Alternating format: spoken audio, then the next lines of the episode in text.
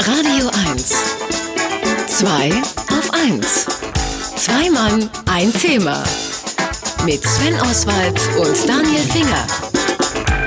Sie werden es kaum glauben, das sind die Neville Brothers mit Sons and Daughters. Es ist 10.20 Uhr, Sie hören 2 auf 1. Unser Thema heute ist Flasche und jetzt kommen wir zu einer Flasche, die wirklich jeder kennt, die Coca-Cola-Flasche.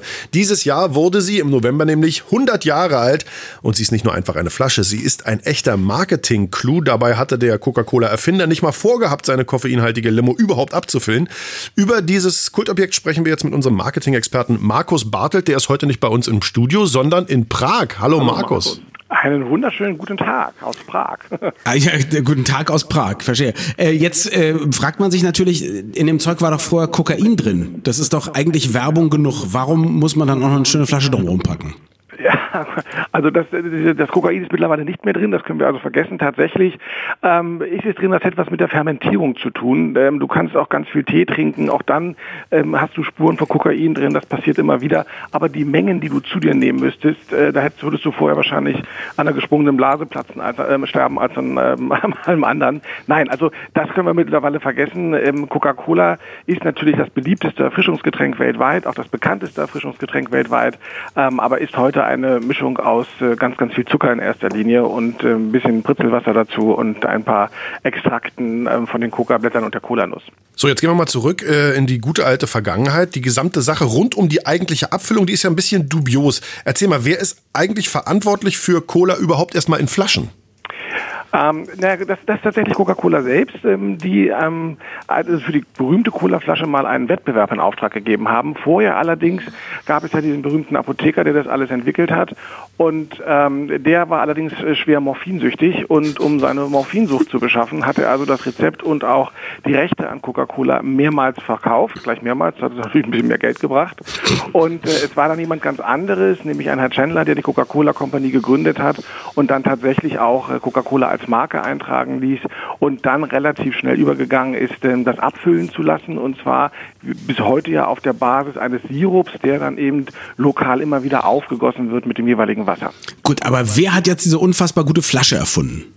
So, da gab es einen Wettbewerb. Die Flasche ist dieses Jahr 100 Jahre alt geworden. Coca-Cola ist 1886 gegründet worden. Das heißt, in diesen ähm, 30 Jahren dazwischen gab es unglaublich viele Nachahmerprodukte, die eben gesehen haben, man kann damit viel Geld verdienen und anfingen eigene Mixturen zu machen. Quasi so wie heute. Auch heute haben wir ja ganz viele Colas. Ähm, man wollte dann einen, einen Erkennungswert haben und das ist bei Verpackung etwas ganz Wichtiges heute im Produktdesign. Ihr könnt ganz viele Dinge an der Verpackung erkennen, die Tabasco-Flasche oder die Odol-Flasche, eine Toblerone. Und man hat einen Wettbewerb ausgeschrieben, wo man sagte, okay, das, die Form muss signifikant sein. Sie sollte auch im Dunkeln zu erkennen und zu identifizieren sein. Man sollte die Flasche auch erkennen, wenn sie in Scherben auf dem Boden liegt. Und irgendwie sollte die Form auch was mit dem Inhalt zu tun haben.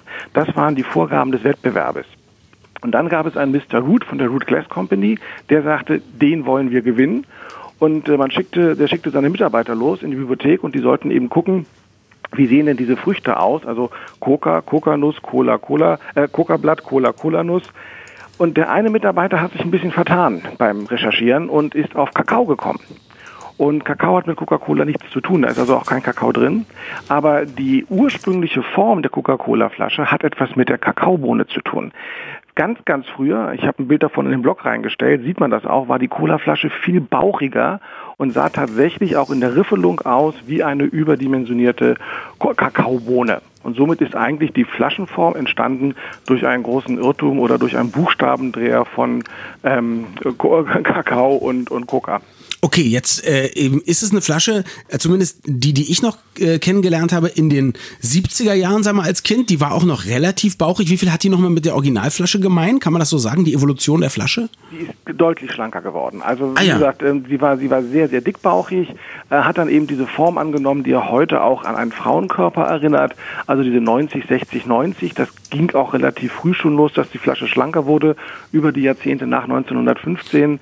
Ähm, tatsächlich hat man auch hier hat Cola versucht, einen, einen Mythos zu verkaufen, indem sie propagierten, dass eben diese weibliche Flaschenform den männlichen Trinker, wenn er die Colaflasche in der Hand hält, an seine Traumfrau denken lassen sollte und die heißen Gedanken, die er dabei entwickelt, die kann er nur mit einer eiskalten Coke löschen. Aha. In den Shit gegossen wahrscheinlich. So, jetzt hast du ja schon gesagt, irgendwie die Flasche wurde eingeführt, damit eben klar ist, das ist jetzt original Coca-Cola und nicht irgendeine andere Cola. Wurde denn diese Cola-Flasche irgendwann im Laufe der 100 Jahre mal erfolgreich kopiert? Ähm, das ist ein bisschen schwieriger, weil äh, tatsächlich auch auf, es gibt auf die Rezeptur gibt es natürlich einen Schutz, ähm, aber auch auf diese Flasche gibt es einen Schutz und ähm, auch auf die Anpassung der Flaschen, das haben sich auch jeweils schützen lassen.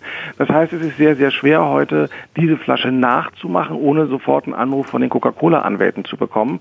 Dann gibt es natürlich Rechtsstreitigkeiten, wie weit darf man so etwas neu oder anders erfinden, also wie groß sind die Abweichungen.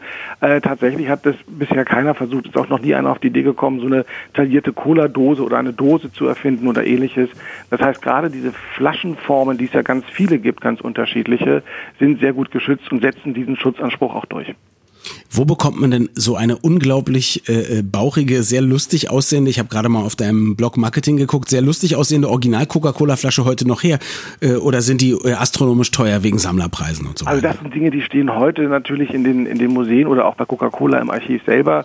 Ähm, die gibt es aber tatsächlich noch und ähm, man kann, glaube ich, nach Atlanta fahren, da gibt es ein Coca-Cola-Museum und kann sich dort die, also alle Flaschen, die so im Laufe der Jahrzehnte sich entwickelt haben, natürlich angucken. Aber die steht noch dort.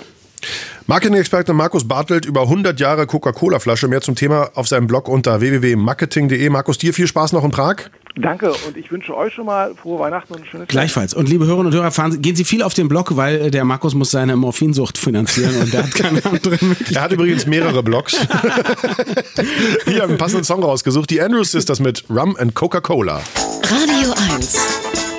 Zwei auf 1. Zwei Mann, ein Thema mit Sven Oswald und Daniel Finger.